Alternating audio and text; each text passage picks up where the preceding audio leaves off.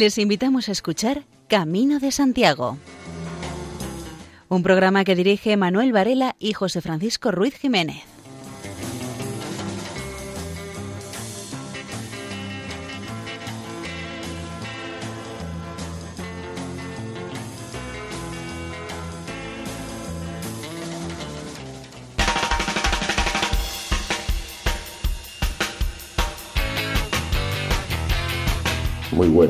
Aquí comienza el programa de divulgación jacobea que cada 15 días emite este emisora.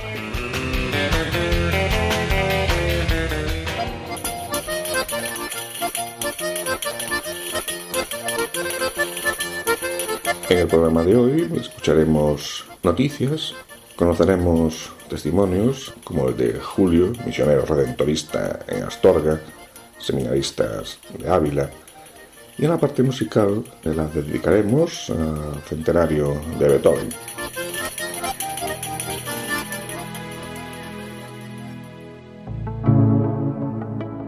Caminante, aún te queda mucho camino delante y la prueba te mantiene vigilante. Sigue alerta tu camino, que si te ve vacilante, te atacará el enemigo, que quiere el alma robarte. Lejos se encuentra la meta y parece inalcanzable. No dejes que te convenza la tentación de pararte, cuando las fuerzas te falten, que no te falte la moral para seguir adelante y la tapa acabarás. Si te agarrota el dolor o en los pies te brotan llagas, si te aprieta el fuerte el calor, que el ánimo no decaiga. El esfuerzo tiene premio. Cuando llegas al final recobrarás nuevo aliento para volver a empezar. Caminante, aún te queda mucho camino delante y la prueba te mantiene vigilante. De José García Velázquez.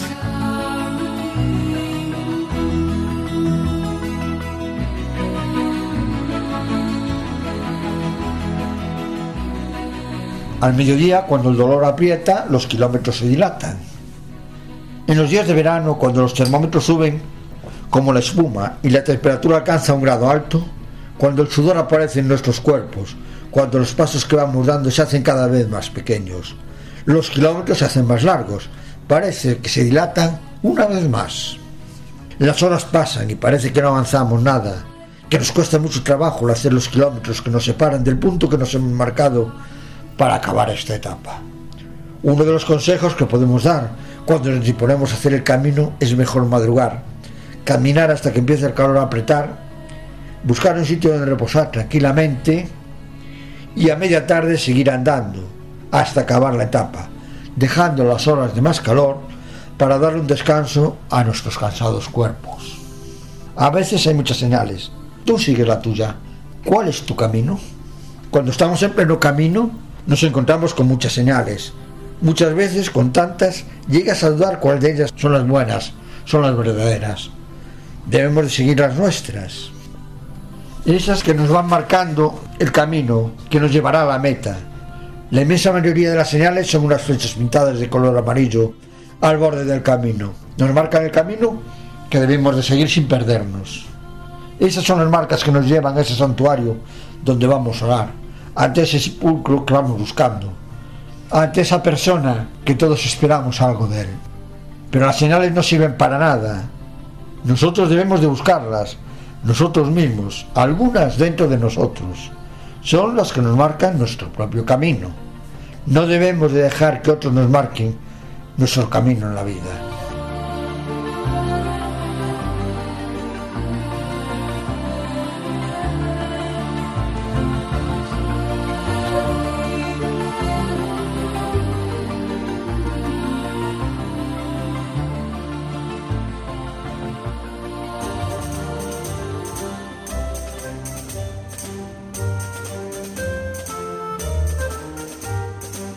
Comenzamos un primer bloque de noticias hablando de un ciclo musical que bajo el título Camino de Cantares se programa en distintos espacios religiosos de localidades por las que transcurre el Camino de Santiago. La primera intervención el pasado 12 de septiembre fue en la Catedral de Tui y corrió a cargo del organista Joaquín Barrera. Al día siguiente las composiciones se interpretaron en la iglesia de San Pedro de Meride y las próximas serán las siguientes. El 25 de septiembre habrá un concierto en la iglesia de San Francisco de Rivadavia a las 8 y media. El día 26 de septiembre será en el santuario Virgen la Barca, en Muxía, a las 8. Y este ciclo musical finaliza el 27 de septiembre en la iglesia del Mosteiro de Santa María de Hoya a las 7 de la tarde. El eje de esta iniciativa es la música vocal, teniendo cabida propuestas a capella y con acompañamiento instrumental. Se pone el foco en la música creada para el apóstol Santiago, que cuenta con historias del camino o que se compuso en localizaciones jacobeas. La organización de esta serie de conciertos corre a cargo de la Asociación Ciclo de Música de Barcia de Mera. El camino portugués de la costa será embellecido a su paso por siete ayuntamientos. Casi 9.000 personas peregrinaron el año pasado por la ruta del camino portugués de la costa. Son más del 6% de los que llegaron a Santiago por alguna de las sendas oficiales de peregrinación su creciente seguimiento ha propiciado que el gobierno gallego lo integre en el plan de embellecimiento de la ruta jacobea. En el caso de la provincia de Pontevedra, han sido atendidas las propuestas de los ayuntamientos de Redondela, Vilaboa, Valga y Pontecesures, así como los proyectos planteados por particulares propietarios de bienes colindantes con el camino de Aguarda, Oya, Caldas de Rey y Pontevedra. Se mejora el impacto visual de los itinerarios jacobeos y se restauran bienes del patrimonio etnográfico. Fuentes, lavaderos, hórreos, puentes, molinos y cercados son los elementos tradicionales que mayor atención reciben de parte del programa de embellecimiento, en el que también se incluye a edificaciones para la mejora de sus fachadas y cubiertas con materiales propios de cada zona.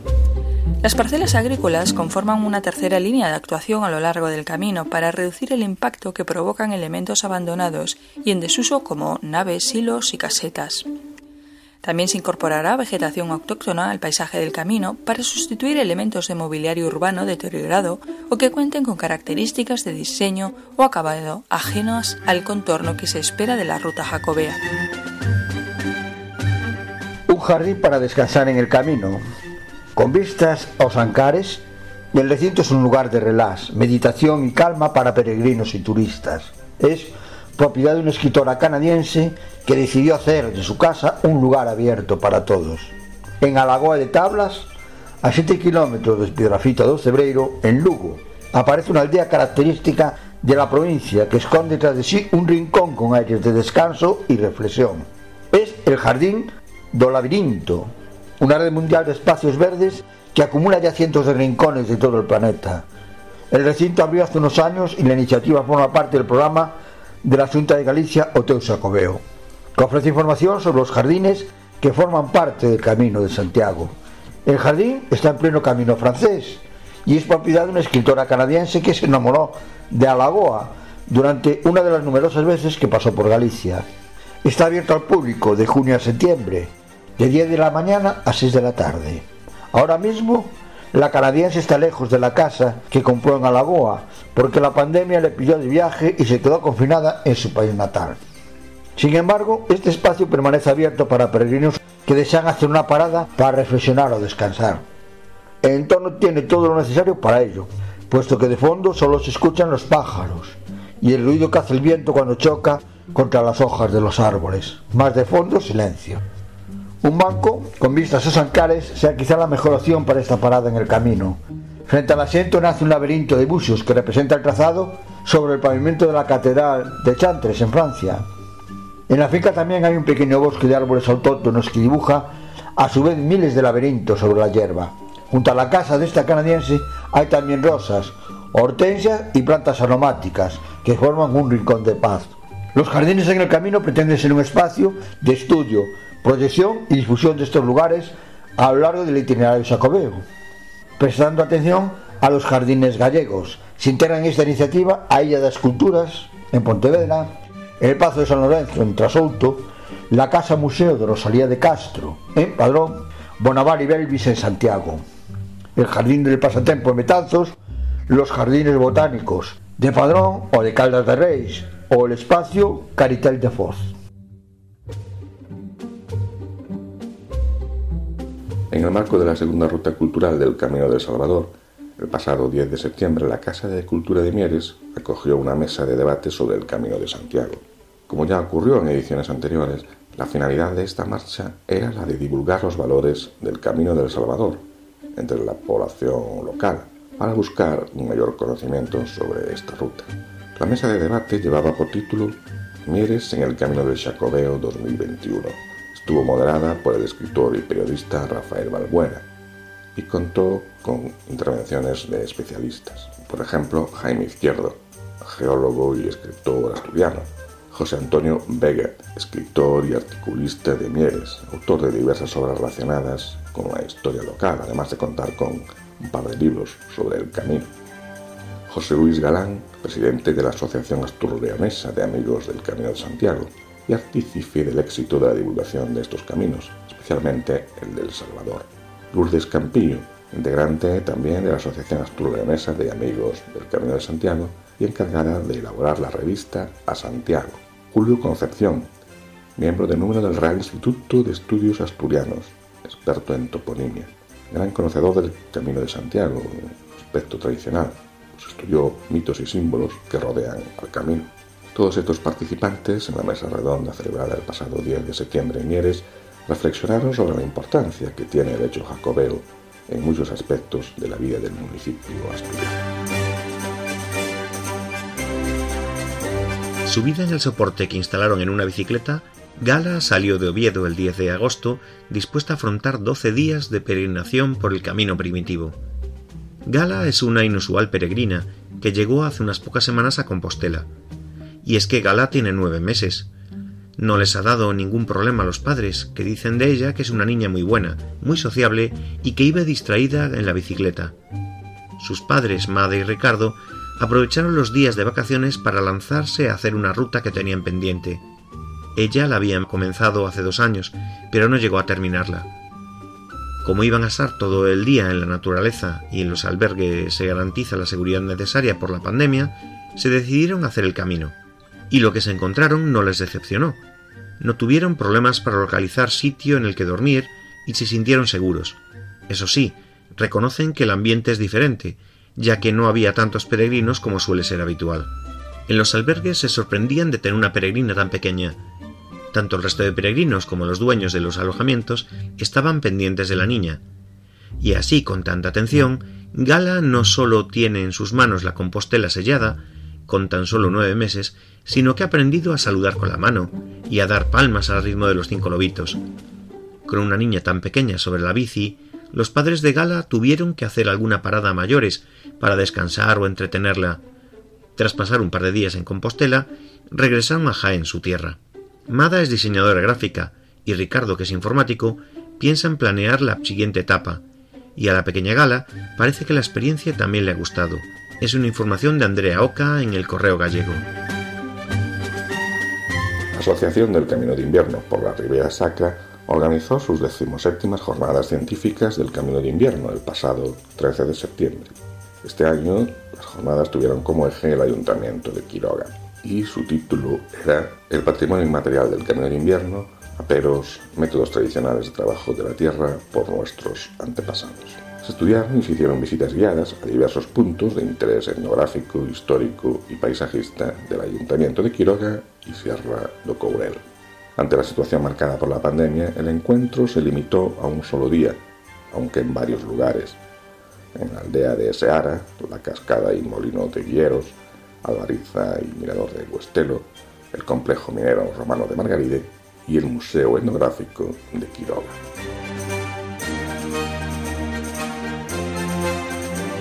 El camino inglés revive, aunque con casi un 72% menos de peregrinos.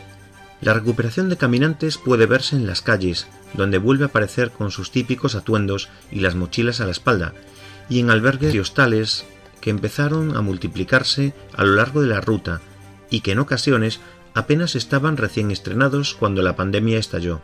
Las cifras actuales, sin embargo, están muy lejos de la de otros años y de las expectativas creadas. Hasta ahora se encauzaba una trayectoria en la que se batía récord tras récord de peregrinos, incluso los meses invernales. Ahora las cifras han desplomado. En julio salieron 691 personas desde Ferrol hacia Santiago, casi un 72% menos que en el mismo mes del año 2019. Los datos de marzo dan cuenta del cierre en España y en el resto del continente. 85 personas salieron de Ferrol en dirección a Santiago. En marzo de 2019 fueron 372. Este descenso no se daba todavía en enero y febrero, cuando el viento soplaba en las velas y el coronavirus era una fuerte gripe que colapsaba hospitales en países muy lejanos. En el crudo invierno salieron de Ferrol 136 personas en enero y 178 en febrero. El año anterior no se llegaba al centenar en ninguno de los dos meses.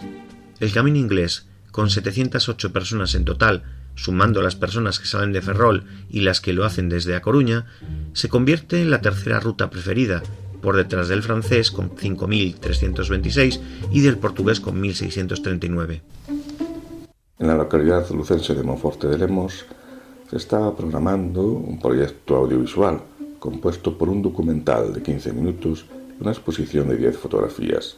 Todo ello bajo el título Peregrinos a Santiago de Compostela por el camino de invierno a su paso por Monforte de Lemos.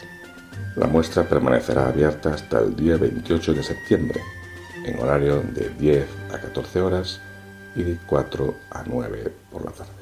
El documental se emite cada hora. Y como decíamos, dura 15 minutos. Describe cómo los peregrinos que transitan por Monforte de Lemos a través del camino de invierno hacia Santiago de Compostela van descubriendo el patrimonio material e inmaterial natural e histórico de la ciudad y de su entorno. Unos peregrinos procedentes de varios puntos de España y otros países son filmados y entrevistados, cuentan sus vivencias y experiencias en el camino. En cuanto a la exposición fotográfica, la muestra está compuesta por 10 imágenes en las que recogen momentos especiales y destacados del documental. Además, se presta especial atención tanto a los peregrinos como al patrimonio artístico y arquitectónico de Montfort. Al inicio del programa habíamos dicho que la parte musical nos haríamos eco del centenario de Beethoven. Empezamos con un fragmento de su séptima sinfonía.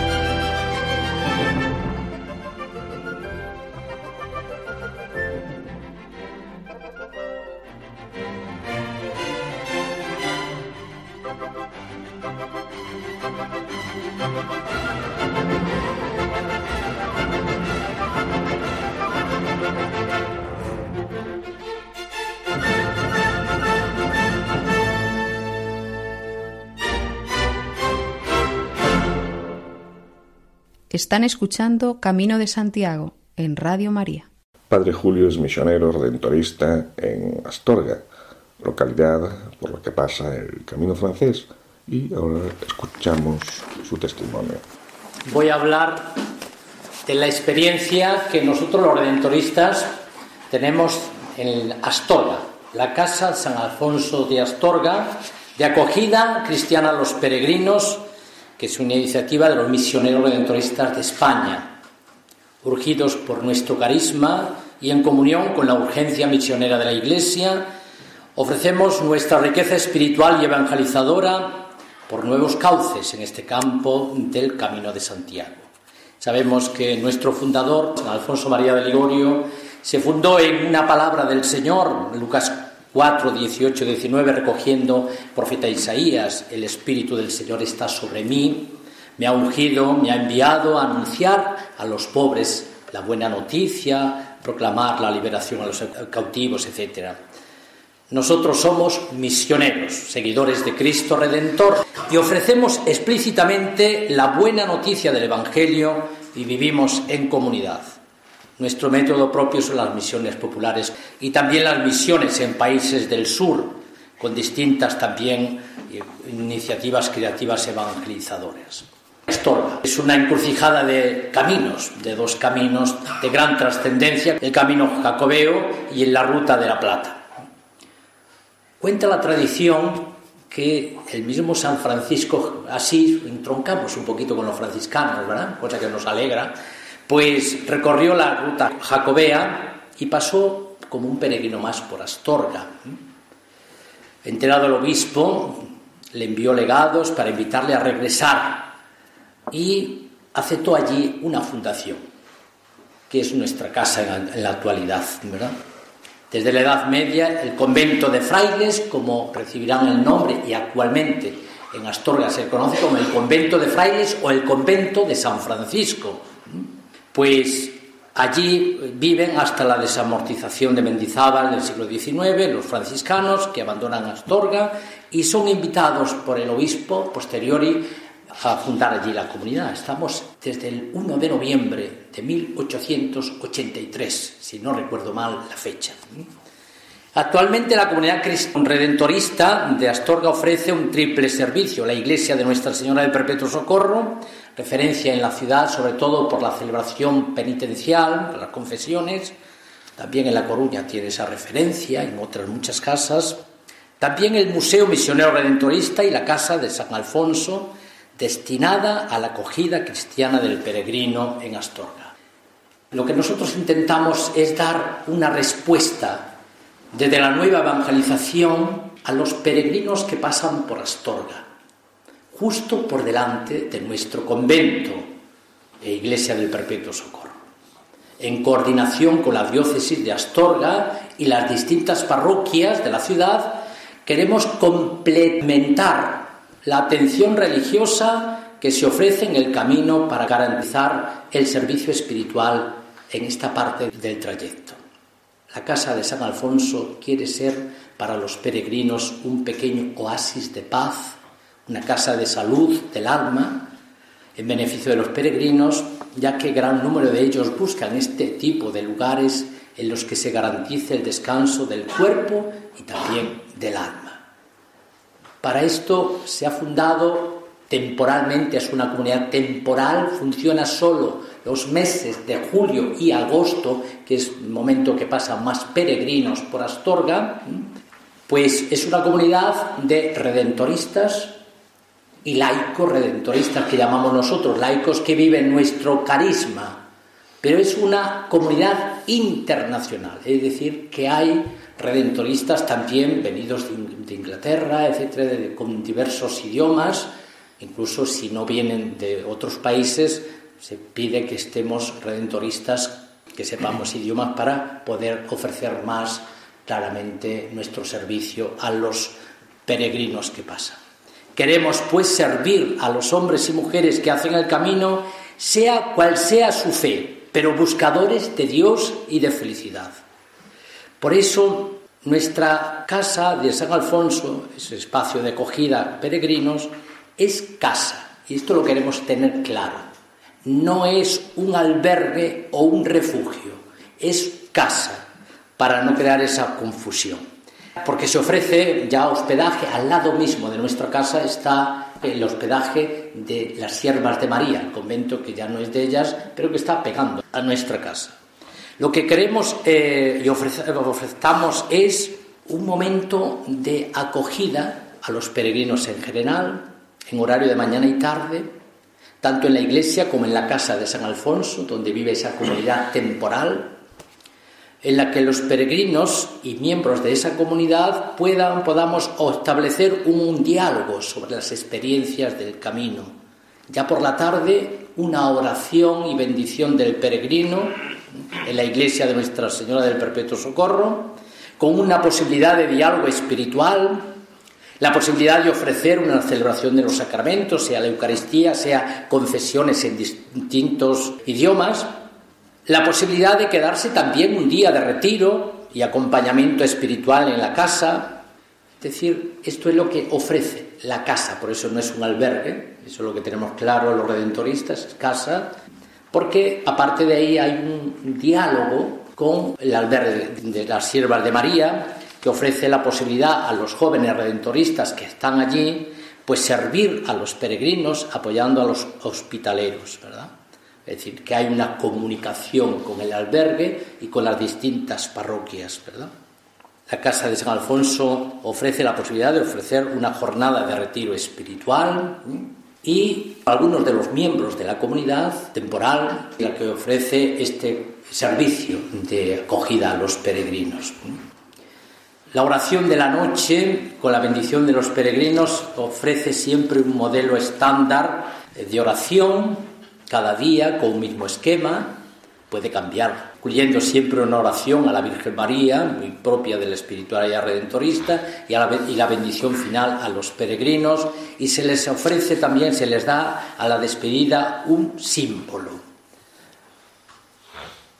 con todo esto queremos fomentar cada vez más una relación primero con la comunidad redentorista de Astorga, ¿verdad? Que abre sus puertas a esa comunidad de acogida. Con la diócesis de Astorga, en segundo lugar, es importante integrar cada vez más el proyecto del plan pastoral de la diócesis para no entrar en colisión con las acciones permanentes o la pastoral ordinaria, con el ayuntamiento de Astorga y también con los albergues de la ciudad, para poder reforzar sus servicios con nuestra oferta pastoral, al mismo tiempo que detectar nuevas formas de colaboración y también con el grupo de acogida cristiana en el camino, integrarnos en esa red que forman los albergues que desean recuperar el camino, en el camino la presencia espiritual cristiana, agrupados bajo el nombre de acogida cristiana del camino, y con otras unidades de la congregación nuestra, está apoyado esta Casa de San Alfonso por la Conferencia Redentorista Europea. Es decir, nosotros funcionamos ya como conferencias. Toda Europa es una conferencia, pues está apoyado por todas las comunidades que formamos la Conferencia Europea. Esta propuesta, pues, hunde sus raíces en el carisma misionero redentorista.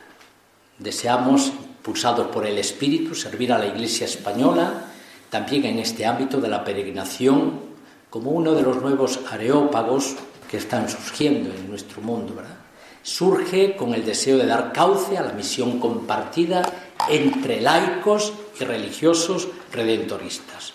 La Casa de San Alfonso quiere ser un lugar de encuentro, de diálogo y de comunión que ofrecemos los misioneros redentoristas. Que quede claro que es una casa, no es un hospedaje, ni es un, sino ofertamos ese momento de encuentro, de paz, de tranquilidad, de oración con los peregrinos que pasan camino de Santiago por la ciudad de Astorga. Una versión singular de la quinta sinfonía de Beethoven es aquella en la que se va fusionando con el mamón número 5 de Pérez Prado.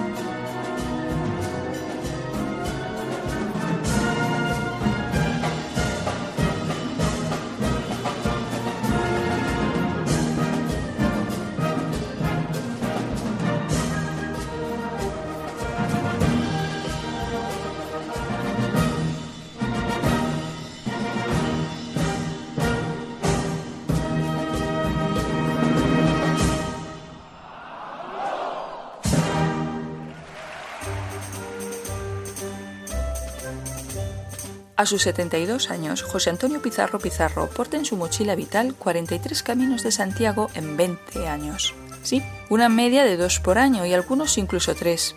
De todos ellos guarda un diario de ruta. Con ellos puede presumir de haber recorrido una media de 604 kilómetros por camino. Se estrenó como peregrino en el año 2000, pero pagó la novatada. No se estudió el camino, no iba tan preparado como creía y se le acabaron las vacaciones antes de llegar a Santiago. Nacido en León, es hijo, nieto y padre de militares. Además de llegar a ser coronel, se hizo doctor en historia en el año 2014, siendo especialista en historia medieval. Esa predilección por la Edad Media podría parecer la culpable de su pasión por el Camino de Santiago, pero no. Para José Antonio Pizarro, hacer el camino es repetir, dentro de lo posible, el viaje que durante más de mil años realizaron los peregrinos, Repetirlo en sintonía con ellos, hacerlo a pie aprovechando que se ha trazado y señalizado un itinerario que, aunque no puede repetir el medieval, pasa por los mismos núcleos de población que aquel.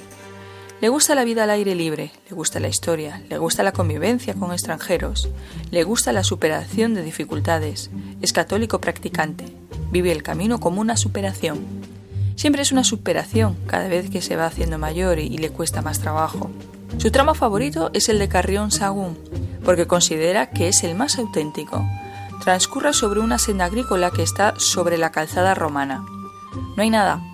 Cuando se mete en esta recta, empieza a pensar en la gente que ha ido por ese camino, pisando el mismo suelo, viendo el mismo horizonte, respirando el mismo aire. Se emociona al recordarlo, cuando camina por ese páramo mesetario se acuerda de la venganza de don Mendo, de doña Urraca de Castilla y de sus batallas conyugales y no conyugales con Alfonso I el Batallador, rey de Aragón, sobre esas mismas calzadas romanas. Son 17 kilómetros de vacío total. Como el camino de verdad se hace en 200 horas, se necesitan 19 o 20 días para finalizarlo, sin pisar un bar si es posible, siendo autosuficiente. José Antonio Pizarro va con todo lo necesario para dormir al raso, por si la cosa se complica, incluso con la estirilla y un poncho militar al que le ha insertado unas varillas con las que se construye un iglú para dormir. Por supuesto, no le falta el infiernillo, con el que se alimenta y se hace el café de la mañana, porque si algo tiene claro es que el verdadero peregrino debe de ver amanecer en el camino y a esas horas no están los bares abiertos. Solo sabe cocinar arroz blanco, también sabe freír y cocer huevos y patatas. De ahí no pasa. Es todo lo que le hace falta para sobrevivir. Le da la importancia a lo del arroz. Su tesis doctoral fue sobre la guerra de Indochina, los vietnamitas hicieron la guerra a los franceses, no tenían más que arroz y ganaron. Luego pasó lo mismo con los americanos y ganaron. Más tarde se pegaron con los chinos y ganaron. El arroz debe ser el alimento de la victoria. Respecto al equipaje, sostiene que cada uno tiene sus gustos y cada uno su equipo. Depende del camino que pretende hacer. Hay quien llega al mediodía y considera que ya no es hora de andar, sino de llegar a un bar y comer ducharse, dormir la siesta y estar en reunión con los demás peregrinos. José Antonio Pizarro procura no depender de nada ni de nadie, ser autónomo total. Eso significa que tiene que llevar sus medios de supervivencia.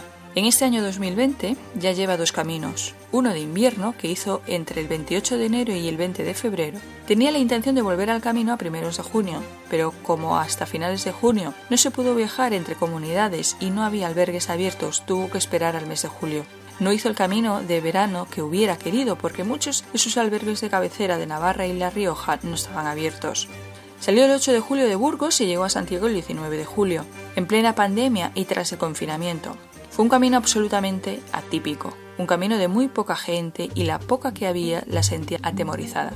En los albergues se tomaban todas las medidas de precaución que dificultan el comunicarse.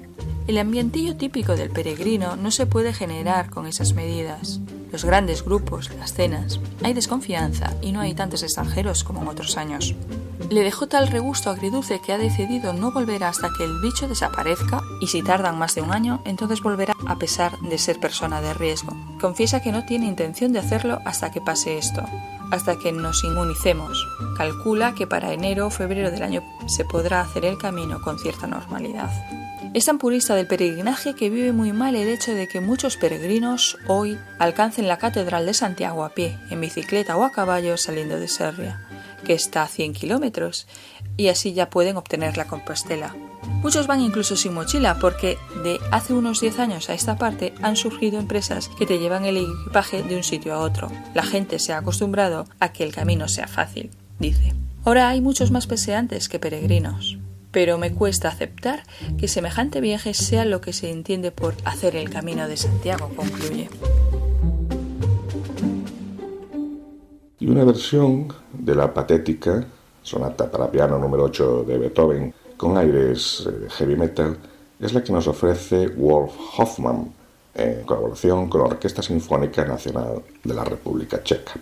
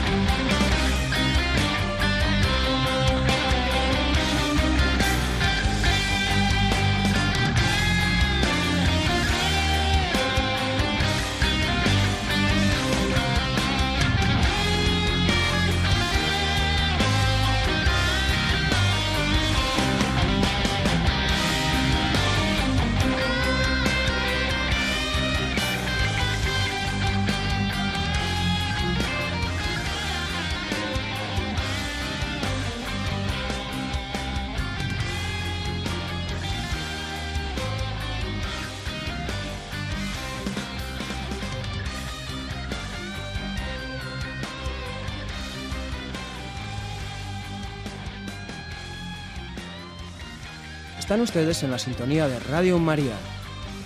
Javier Prieto, seminarista de la diócesis de Zamora, cuenta en la revista Eclesia su experiencia como peregrino. Es una historia de amistad, una amistad a lo largo, una amistad que se ensancha como se da de sí el corazón según se acortan los kilómetros hasta la tumba del apóstol. El inicio de la historia fue durante una videollamada, cuando el padre Álvaro propone hacer el camino de Santiago un grupo de amigos. Parecía casi utópico organizar una peregrinación en plena pandemia, pero había que intentarlo. La idea inicial fue tomando forma, y el listado de peregrinos fue también configurándose poco a poco. Unos meses después, el 27 de julio, llegaban a Sarria para empezar el camino, dos sacerdotes, un diácono, dos seminaristas y tres jóvenes laicos. Una pequeña comunidad de siete diocesanos abulenses, encabezados por el delegado de pastoral juvenil, y un zamorano con un curioso equilibrio. La mitad había hecho varias veces el camino de Santiago y la otra mitad no. Pero al llegar a Santiago tuvieron la misma experiencia de vida y alegría. A lo largo de los casi ciento veinte kilómetros de camino francés han sido muchas las experiencias y emociones experimentadas comunión, providencia, silencio, dolor, alegría, trascendencia, encuentro, comensalidad, gratuidad, testimonio, acogida, oración, un sinfín de matices que se descubren gracias a la riqueza del camino compartido. El andar hombro con hombro sabiendo que en medio caminaba Cristo, porque cuando uno se atreve a andar el camino con sus durezas y fatigas, uno percibe que está en el lugar adecuado para dejarse sorprender por un Dios que sale al encuentro, un Dios que se transforma en brazo amigo en el momento en el que hace falta un bastón para sostenerse, o aparece como distracción, cuando el dolor de los pies nos va consumiendo y hace que el tiempo pase rápido. Durante una peregrinación se experimentó que de verdad el Señor es camino, verdad y vida. Esta frase ha marcado el itinerario espiritual del camino, no sólo en las catequesis, meditaciones u homilías, sino también en el pozo que ha dejado en cada uno de los participantes en la peregrinación. El camino de Santiago no es un camino idílico, más bien es un camino tocado por el sufrimiento, como lo es cualquier camino en la vida. Y es que el sufrimiento nos pone delante la experiencia de la fragilidad, las articulaciones que se resienten, las ampollas que impiden caminar, el peso de la carga, la sed bajo el calor, todo ello nos hace sentirnos necesitados, nos vuelve a descubrir que solos no podemos. Por eso, la dificultad del camino se torna en oportunidad cuando se ve la presencia providente de Dios, su guía, su consuelo, pero también su compañía personal, su palabra elocuente y su rostro en el hermano que camina a tu lado. Para Saúl, joven de Sotillo de Ladrada, que realizaba el camino por primera vez, la peregrinación ha sido todo un regalo, especialmente la experiencia de Maús, porque al conversar de dos en dos, compartiendo la vocación, inquietudes, sentimientos y lo que les estaba pareciendo el camino, Dios caminaba a su lado. La presencia permanente de Dios, ese encuentro con mano generosa, toma también rostros concretos, especialmente en este año tan singular, marcado por la distancia social. Las caras conocidas, etapa tras etapa, el ofrecimiento de ayuda generosa, los deseos de buen camino, ahí también sale Dios al encuentro, una verdad encarnada, que no son ideas o sensaciones, sino testimonios reales de un Dios que ha dejado su huella en nuestra humanidad. Esa verdad se hace especialmente viva cuando uno experimenta la hospitalidad, esa hospitalidad sincera que te permite sentir la comunión prometida en la humanidad que el Hijo del Hombre quiso asumir. Una hospitalidad en la que el peregrino, en mayor o menor grado, descubre que es hijo de Dios, porque la hospitalidad del camino puede parecer un servicio turístico, pero quien sabe encontrar en ella la huella divina descubrirá un pozo de agua verdadera. Durante las etapas han salido al encuentro rostros e historias, cuando peregrinos con los que compartir la primera y la última Eucaristía, aquella peregrina que venía andando desde Pamplona, o el providencial encuentro con Loreto y Pacho, amigos del padre Nicolás, y su emotivo testimonio sobre la vida matrimonial. Y así guiados por las flechas, que a veces están pintadas en el suelo y otras veces en tu interior, y en la mayoría de los casos son flechas vivientes, uno descubre en sus palabras, su acogida o su vida, alcanzamos la meta. Como bien dice Javi Calvo, diácono de Ávila, la llegada fue difícil, pero providencial. la emoción de llegar a la plaza del Obradoiro, todos juntos a una para rezar el credo, fue un resumen de todo el camino. Andar en comunión y amistad. Dios estaba en medio. El regalo final fue la misa del peregrino en el altar provisional y la visita al sepulcro del apóstol Santiago. La plegaria personal encomendando a todos cuantos se llevaban en la mente fue el broche de oro a un camino realizado con fe y confianza. Andar en comunidad y en amistad caminar acompañados y con un sentido. Desde fuera el camino puede parecer una sucesión de pasos hacia una meta conocida, pero es mucho más que eso. Es andar por algo y por alguien, es encontrar un sentido. Aprender a darle un sentido al camino y al sufrimiento es una de las experiencias que te ofrece el camino. Al final, el camino te invita a abrir los ojos, a descubrir tantos testimonios de vida en caminos mucho más duros que el tuyo, el testimonio de un matrimonio de unos ochenta años, que parsimoniosamente hacían el camino cada día en jornadas interminables, saliendo a las seis de la mañana y llegando a las diez de la noche, los dos solos, probablemente cumpliendo una promesa, y siendo un testimonio vivo del sentido de la peregrinación, de la verdadera confianza en Dios, del saberse sostenidos por quien más nos ama. A Geray, joven de Ávila, este encuentro le tocó especialmente, es muy emocionante encontrar a tantos peregrinos haciendo el camino, dijo, cada uno con un motivo diferente, pero la gran mayoría por su fe y ofreciendo el esfuerzo y sacrificio. Esta experiencia refuerza enormemente la fe, comprobando que es compartida por tantas personas. ¿Y cómo concluir este testimonio? Ese quizá sea el mayor aprendizaje, que esto no ha terminado, que Santiago no era la meta final, sino una nueva fuente en la que beber para seguir andando el camino. Hacer el camino de Santiago ha sido experimentar el regalo que es seguir a Cristo rodeado de amigos. Ese testimonio de amistad auténtica con Cristo en el centro es la clave de un buen camino vocacional. Por eso, caminando a Santiago, se renueva una vez más la llamada que el Señor nos hace a estar con Él y a llevarlo en nuestro mundo.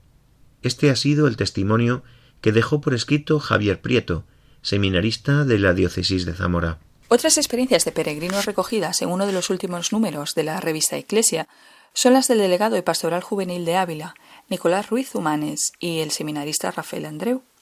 Nicolás cuenta que ha sido la tercera peregrinación al apóstol, pero la más fatigosa. Esta vez he aprendido con más profundidad a darle un sentido a todo este dolor. Por un lado, no estamos solos ante el sufrimiento, los amigos que recorren el camino contigo son aquellos ángeles enviados por Dios para asistirnos en las dificultades. Por otro lado, al sufrimiento puedes sacarle un sentido, uniéndote a Jesús crucificado y ofreciéndole tu pequeña cruz por otros. Participas en la misión de dar esperanza a otros crucificados de este mundo. Por su parte, Rafael Andreu, seminarista de Ávila, dice que tanto da que el hospedero se llame Abraham o tenga otro nombre que su albergue esté junto a una encina o al pie de un roble, que obsequie al peregrino con un becerro, cojada y leche o con una empanada y vino, que traiga una jofaina para lavar los pies cansados o que ponga a su disposición una piscina. En principio es el mismo, descubrir que uno es tratado con la dignidad que tiene por ser hombre, que en último término descansa en la esperanza de que es divina, que es el Hijo de Dios, Quizá el mismo hospedero desconozca tal principio, aunque en la práctica lo lleva a cabo diligentemente. Pero puede que un hospedero así oiga al final de sus días una voz que le diga Ven conmigo, pues fui forastero y me hospedaste.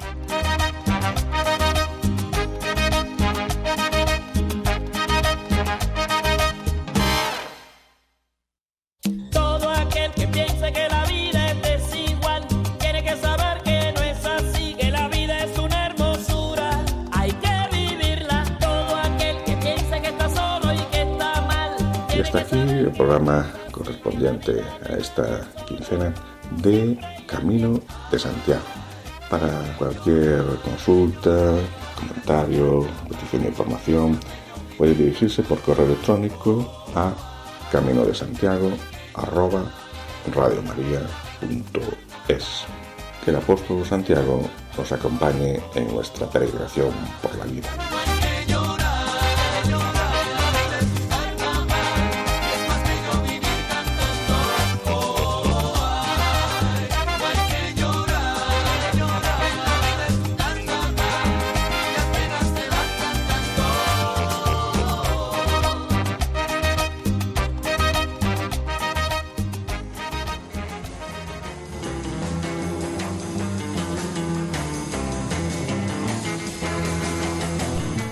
Escuchado en Radio María Camino de Santiago, dirigido por Manuel Varela y José Francisco Ruiz Jiménez.